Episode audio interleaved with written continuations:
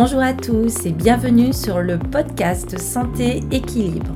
Chaque semaine avec ce podcast, je vous donne des outils, des conseils, des astuces et aussi de l'énergie pour améliorer votre santé et aller vers un corps sain et un esprit serein. Je suis Martine Bosque, ostéopathe, praticienne de médecine chinoise, auteur et coach santé bien-être.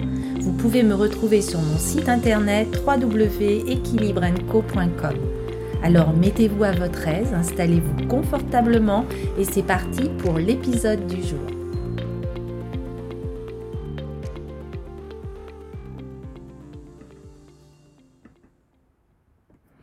Bonjour à tous et bienvenue dans ce nouvel euh, épisode. Aujourd'hui, je vais évoquer avec vous l'amour qui peut être un médicament indispensable pour guérir. Alors, la question que l'on peut se poser est sommes-nous capables d'aimer vraiment?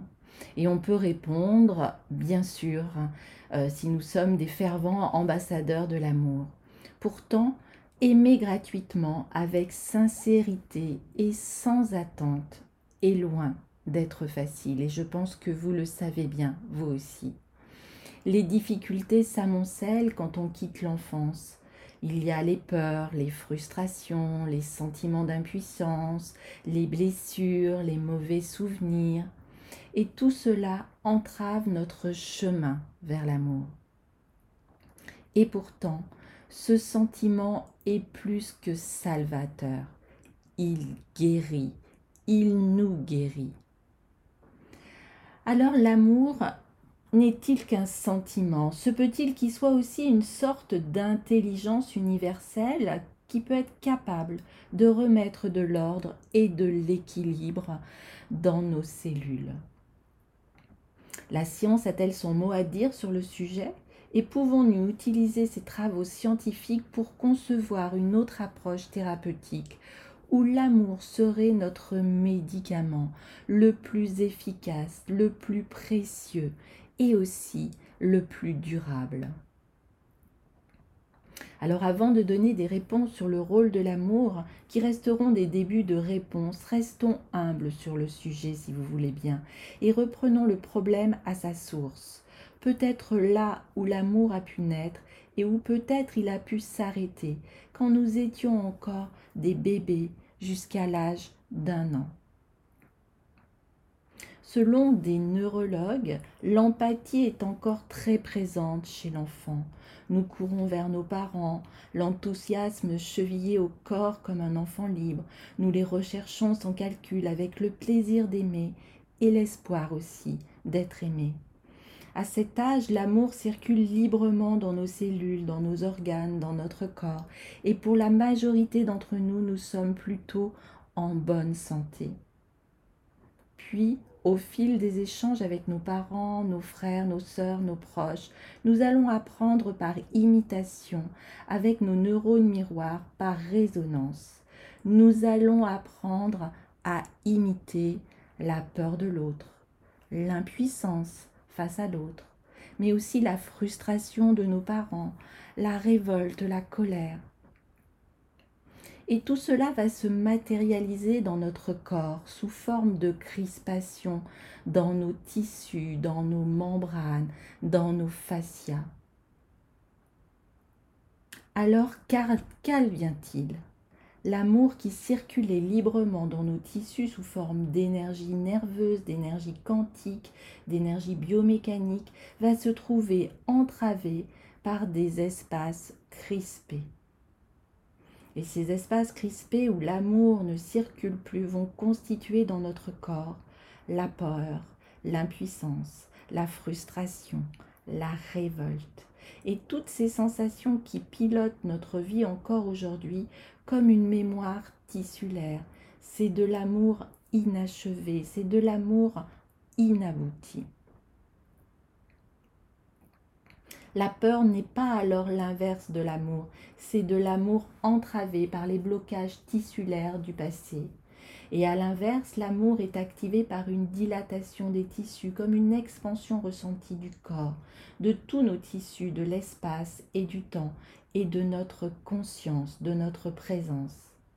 N'est-il pas vrai que lorsque nous aimons, nous nous sentons légers, nous perdons la notion du temps, nous nous sentons bien partout et nous sommes inspirés mais plus tard, nous allons revivre avec d'autres les mêmes situations de notre enfance, inlassablement, comme un film qui se répète.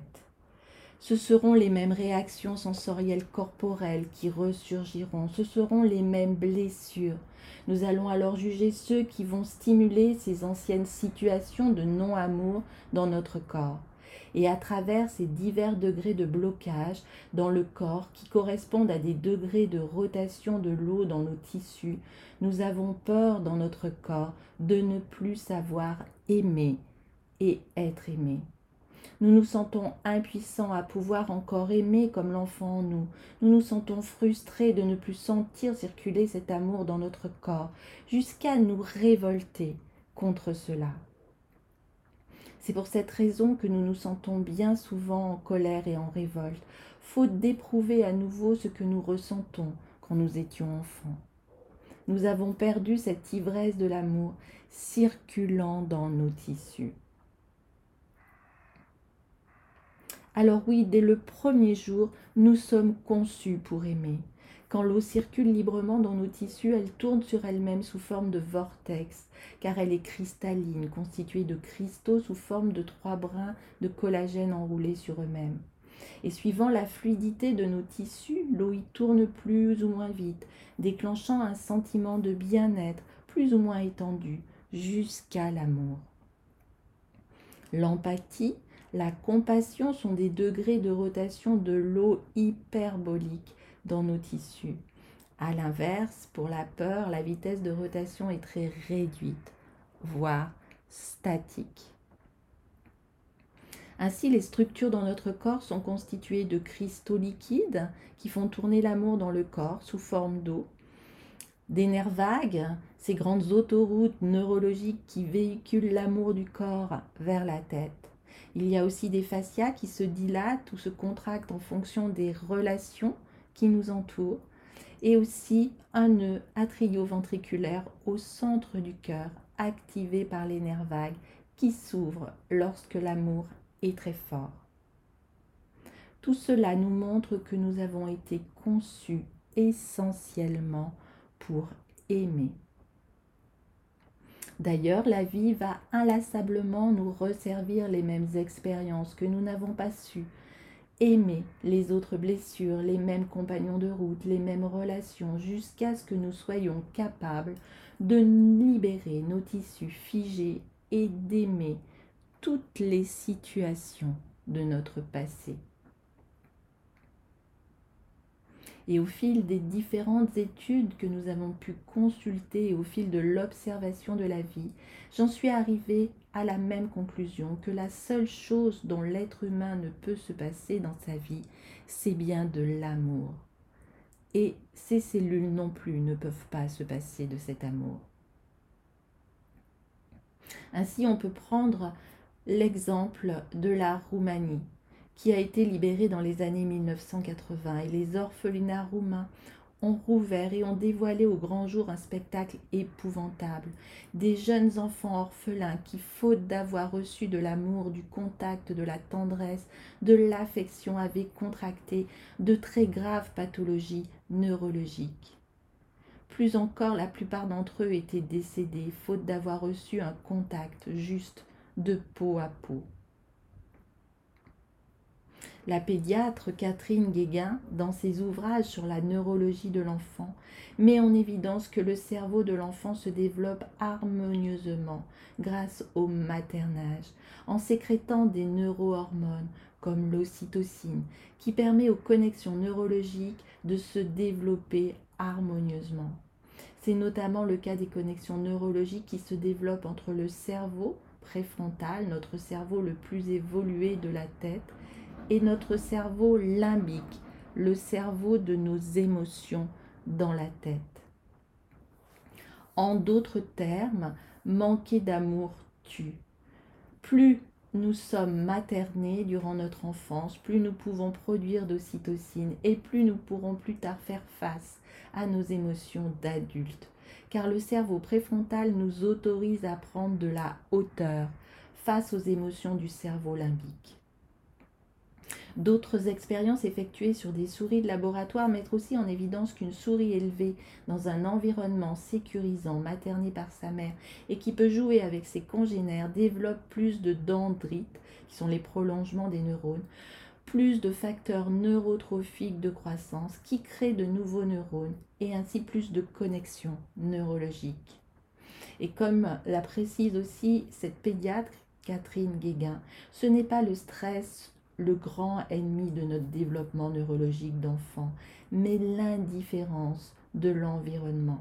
Et à ce titre, des études sur le suicide montrent aussi que les personnes qui se suicident sont dans la grande majorité des cas des personnes qui se sentent seules, isolées et donc qui sont en manque d'amour. Alors merci pour votre écoute et je vous souhaite de tout cœur de vous ouvrir à cet amour. Nous verrons dans le prochain épisode comment le cœur a des capacités impressionnantes quand on est empathique, dans la bienveillance, dans la compassion et comment atteindre la neutralité et activer cette auto-guérison. Je vous souhaite d'être dans l'amour et d'ouvrir votre très très bientôt. Bye bye